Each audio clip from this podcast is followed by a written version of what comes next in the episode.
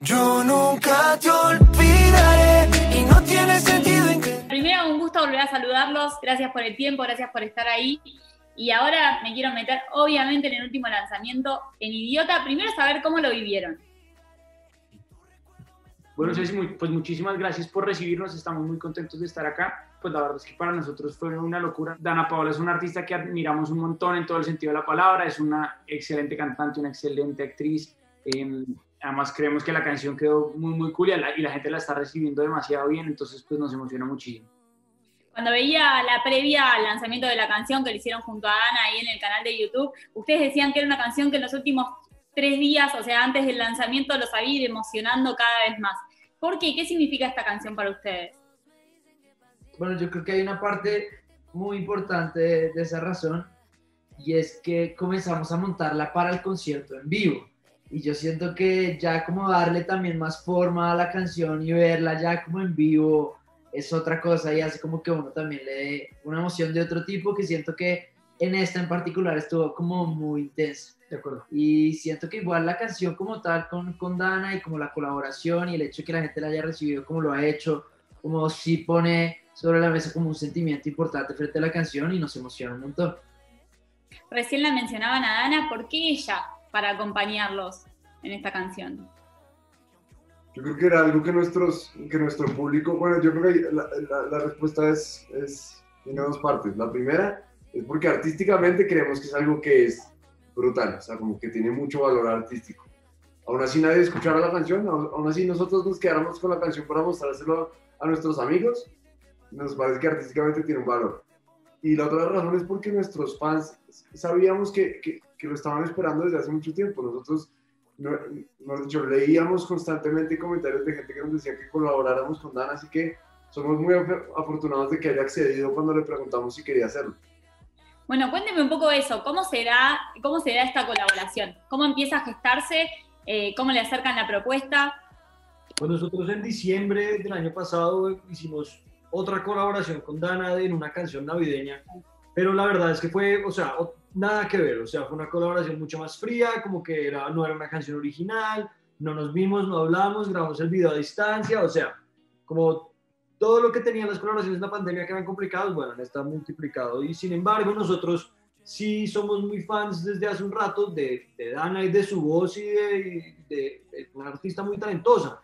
Entonces, cuando ya teníamos Idiota sobre la mesa y estábamos buscando una voz de una mujer que nos encanta como suena la voz femenina sobre nuestra música, eh, para colaborar con ella, pues como que este, esta, la idea salió a relucir además porque era como sacarse la espinita de, haber, de no haber podido tener una colaboración como tocaba con Dana, ¿no? Y que entonces pues nada, le dijimos y, y dijo que sí y de ahí en adelante ya fue como, fue increíble, o sea, nos encontramos en Madrid para grabar el video, tremendo, nosotros ahí intentando actuar y Dana rompiéndolo actuando. Entonces, pues fue, fue muy divertido, la verdad. ¿Qué me sirve malgastar mi voz si vas a perdonarme y no vas a... ¿Cómo fue el trabajo con ella?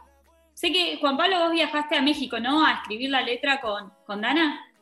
Sí, bueno, es que, a ver, la canción, te, la canción se compuso como de tres partes. La primera la hicimos por Zoom con, con, con Mauricio Rengifo y Andrés Torres y, y, y, se formó como el coro de la canción y un verso.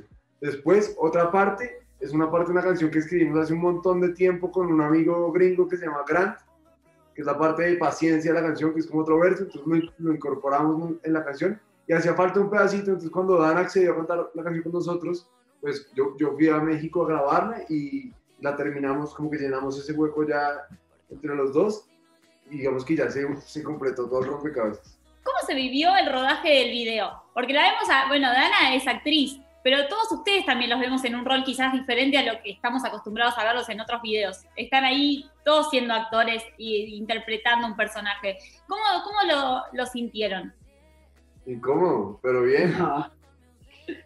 Pues yo creo que sin duda pues estábamos un poco salidos de nuestra zona de confort, pero, pero lo hicimos conscientemente. Digamos que queríamos aprovechar de alguna manera que Ana tenía un potencial tan grande en el, dentro del video para que expusiera su talento como actriz y pues nosotros ahí pues digamos que intentar corresponder un poquito por el lado y yo creo que yo creo que salió muy bien nos sentimos muy, muy, muy orgullosos del video de la estética que se logró como de, del engaño, de, de que haya un video adentro de un video, que era un poco la idea.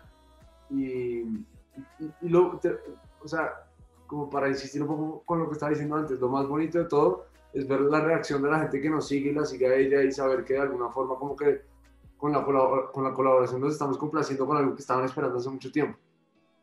Ahora, la, la idea del video surge de ustedes. ¿Cuántos se involucraron también en la realización, en, en, bueno, en los distintos escenarios que hay, en las distintas puestas que vemos en el video? Bueno, eh, de hecho, Isasa tuvo esta idea de hacer como un video de un video, o sea, como romper esta barrera en la que decíamos, como confundir un poco a la gente de estoy viendo la historia que se está contando en el video o esto en el video. Y como una vez teníamos esta idea, sí, todos intentamos como meternos al máximo en cómo la llevamos a cabo. eh, y salió esta idea como de hacer este tipo como de collage de diferentes estilos cinematográficos, donde pues se veía toda esta parte como más de Hollywood, del cine negro, eh, también pues cine blanco y negro, la parte un poquito como más surreal de Dana en latina con los teléfonos, después la escena del psicólogo, y yo siento que pues todos estuvimos supremamente involucrados y fue curioso porque igual, por más de que fuera un video que sí se grabó presencialmente, el director del video, que se llama Juan Camilo, lo, lo dirigió desde acá, desde Bogotá, a distancia. Entonces él estaba como dirigiendo en Zoom, o sea, fue una experiencia bastante particular, pero la verdad estoy muy cool. Ahora, ¿cómo, ¿cómo hicieron cada uno? Recién hablábamos esto de salir un poco de la zona de confort. ¿Cómo hicieron cada uno para componer o meterse en el personaje? ¿Hubo algún, alguna indicación particular, algo que, algún ejercicio que hayan hecho? Yo creo que algo que ayuda mucho es como el, el setting, ¿no? Como cuando uno tiene la- una ropa tan distinta a la que uno se suele poner y como que está en, en- rodeado de elementos, como que yo siento que el contexto no lo ayuda de alguna forma como a meterse en la película. Pero si te soy sincero, ¿sabes quién nos dio muchos consejos? Dana. Ah, sí. Sí, o sea, por, por lo menos recuerdo muy bien que en la primera parte del video, yo- pues nosotros teníamos como que actuar que había un, un ruido y como actuar, estábamos asustados. Y pues eso no es nada fácil, ¿no? Pues obviamente ella se la da muy bien. Y nada, nos daba tips como para que fuera más natural y eso me pareció muy bonito. Ahora, volverían a hacerlo, seguirían en el rol de la actuación dentro de los videos. O sea, fue una experiencia que disfrutaron. O más Sí, o menos. sí. Me hablabas de incomodidad al principio. Sí, Lo por haríamos, lo haríamos. Ojalá con un poco más de preparación, pero sí. Los vi practicando, ya ensayando para la gira, algo que me entusiasma mucho a mí en lo particular, que empiecen a volver los shows. ¿Cómo lo están viviendo ustedes y cómo se están preparando para la gira que se viene? Uf, pues nunca habíamos tenido tanto tiempo para prepararnos con la gira. Entonces estamos como... Aumentamos mucho como el nivel de perfeccionismo en todo. Y eso nos tiene emocionados porque, porque creo que es la primera vez que tenemos tanto control sobre absolutamente todo lo que está pasando.